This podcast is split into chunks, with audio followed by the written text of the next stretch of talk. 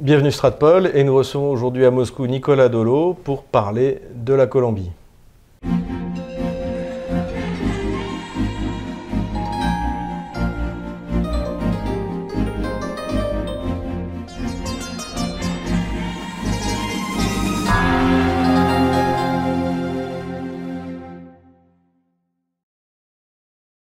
Nicolas Dolo, bonjour. Bonjour Xavier.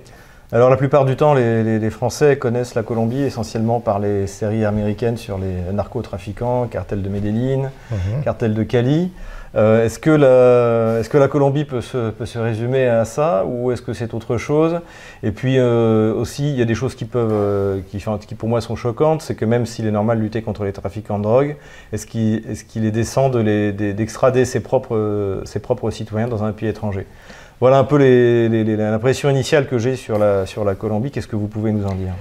Bah, Je pense que ce serait très dommageable de, de se limiter, de se contenter euh, de voir la, Colombie à travers le prisme euh, Pablo Escobar euh, hollywoodien, parce que la Colombie, c'est un vaste sujet. c'est un pays très très intéressant, dont on ne réalise pas, vu d'Europe, que c'est la deuxième puissance économique d'Amérique du Sud.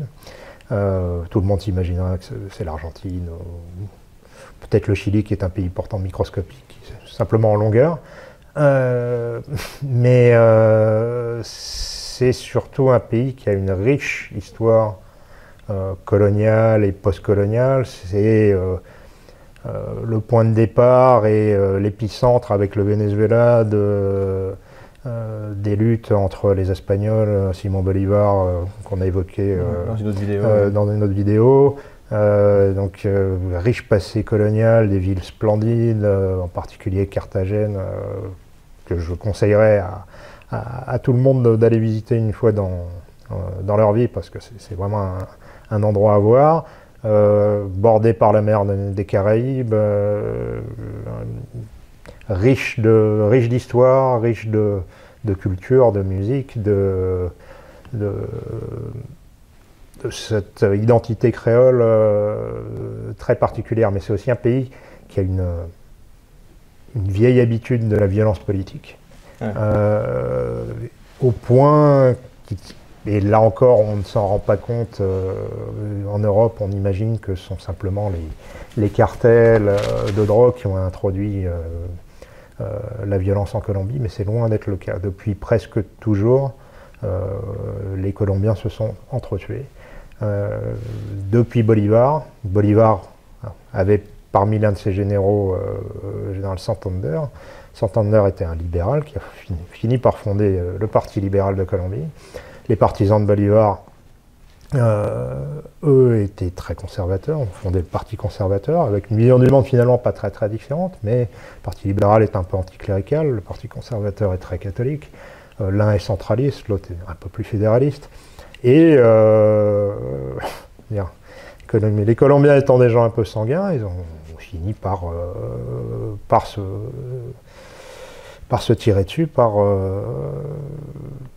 au fil du temps, euh, aller de guerre civile en guerre civile, euh, et il y a jusqu'à il n'y a pas si longtemps finalement, il y a une, grande, période euh, qui court de, des années 65-70 jusqu'aux années 85 que les Colombiens appellent assez justement la violence, la violence, qui a fait fuir énormément de gens de Colombie. À l'époque, le Venezuela est un pays riche, beaucoup sont partis au Venezuela.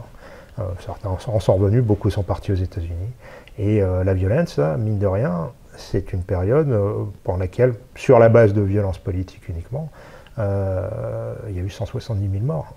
Ah oui alors comment se greffe le, les narcotrafiquants sur cette violence, sur cette vie politique parce que euh, Pablo Escobar, justement, lui a, voulu être député. Si oui, oui parce que parce qu'en Colombie, euh, rien de tout cela, historiquement et euh, culturellement, n'est impossible ni antinomique. on peut être un homme politique et à la fois un chef de guerre, ou on pouvait l'être jusqu'à jusqu'à il y, a un certain temps. et puis c'est dans la culture locale, c'est dans la culture locale. Et avoir des armes, prendre des armes, c'est dans la culture. Il suffit de lire quelques bouquins de, Gabriel Garcia Marquez pour, s'en rendre compte que le, pays est pétri de violence.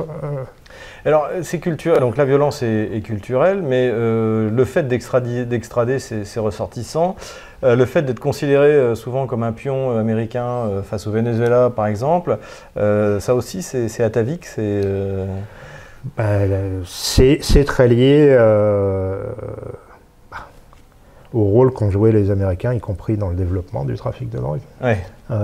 c'est les deux faces d'une même médaille. les Américains et la CIA ont suscité le, le trafic de, cocaïne parce qu'il euh, leur a permis de trouver des fonds qui, euh, à, leur, qui à leur tour ont permis de, financer notamment les contrats. Euh, et ça leur a permis dans le même temps de mettre plus qu'un pied et de, et de, rendre, enfin, de mettre la Colombie dans une situation de dépendance militaire, économique.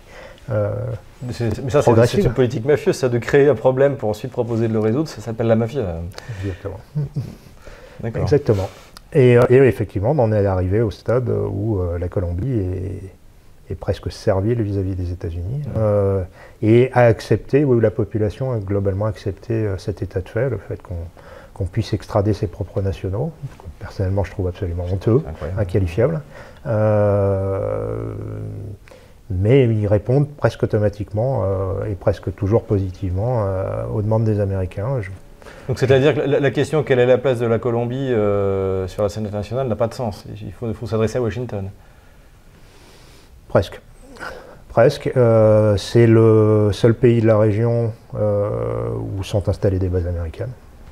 ce qui rend foudrage les militaires brésiliens, par exemple, parce qu'ils sont, ils sont en Colombie, ils ambitionnaient d'ouvrir des, des, bases militaires en Amazonie, ce qui est perçu comme une trahison absolue euh, par les militaires brésiliens. Euh, le président Temer, euh, qui, était au pouvoir avant, avant Bolsonaro, a forcé les, militaires brésiliens à faire des, manœuvres communes avec les Colombiens et avec des appuis américains en, zone amazonienne en 2017. Vous auriez dû voir les, réactions, notamment des militaires de réserve brésiliens qui ne sont, qui ne sont pas tenus au, devoir de réserve. C'était spectaculaire. Donc oui, oui, ils ont, la Colombie a un statut euh, très bizarre. Euh, elle, mal perçu. Économiquement, l'économie euh, colombienne, en quelques mots, c'est quoi comme, comme ressource? C'est bien diversifié, curieusement, parce que ce sont des gens finalement assez entreprenants. ils sont beaucoup moins dépendants des ressources naturelles que, que, leurs voisins, il y en a, bien entendu. donc, ôtons-nous de l'esprit euh, que la, ressource principale de, la Colombie puisse être euh, la cocaïne, sans étude, incontestablement. Ça reste un des grands producteurs euh, et surtout transformateurs de, coca, mais la Bolivie en est un aussi, le Pérou également. donc ça n'a rien d'exclusif. grosse, grosse économie de, de, services dans les villes, très efficace, très à l'américaine finalement.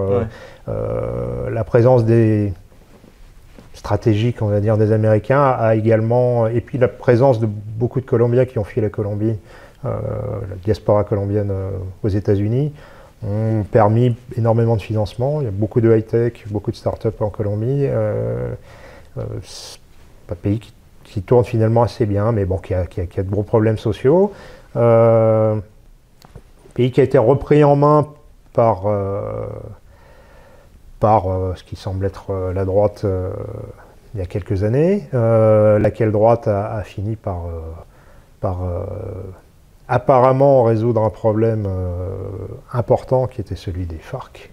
Donc, il faut pas oublier, on n'en a pas parlé, que la Colombie est quand même l'un de ces pays qui avait en son sein, enfin, où se poursuivait en son sein une espèce de guerre froide. Euh, une guérilla marxiste. Une euh. guérilla marxiste euh, pure, enfin pure et dure, mais, mais, aussi. Narco-marxiste. pure, pure, pure coke aussi.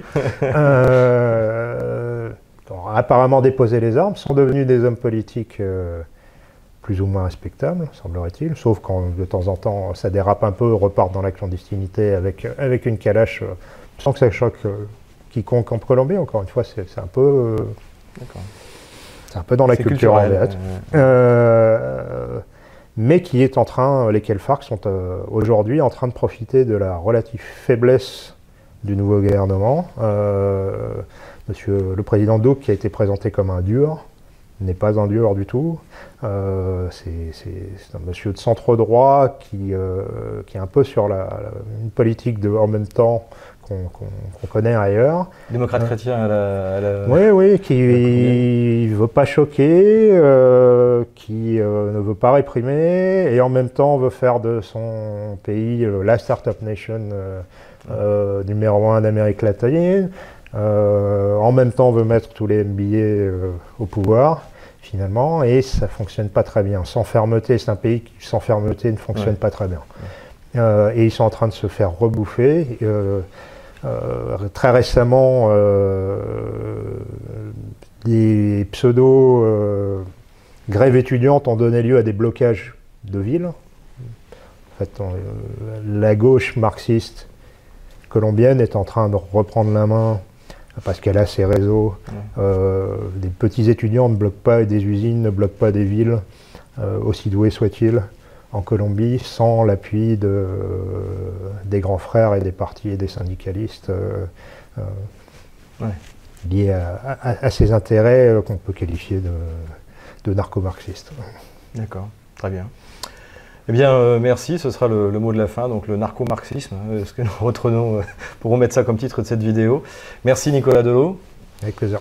Si cette vidéo vous a plu, n'hésitez pas à mettre un pouce bleu, n'hésitez pas à vous inscrire à notre canal YouTube et à bien sûr faire un don. Les coordonnées de notre compte PayPal sont en description de cette vidéo.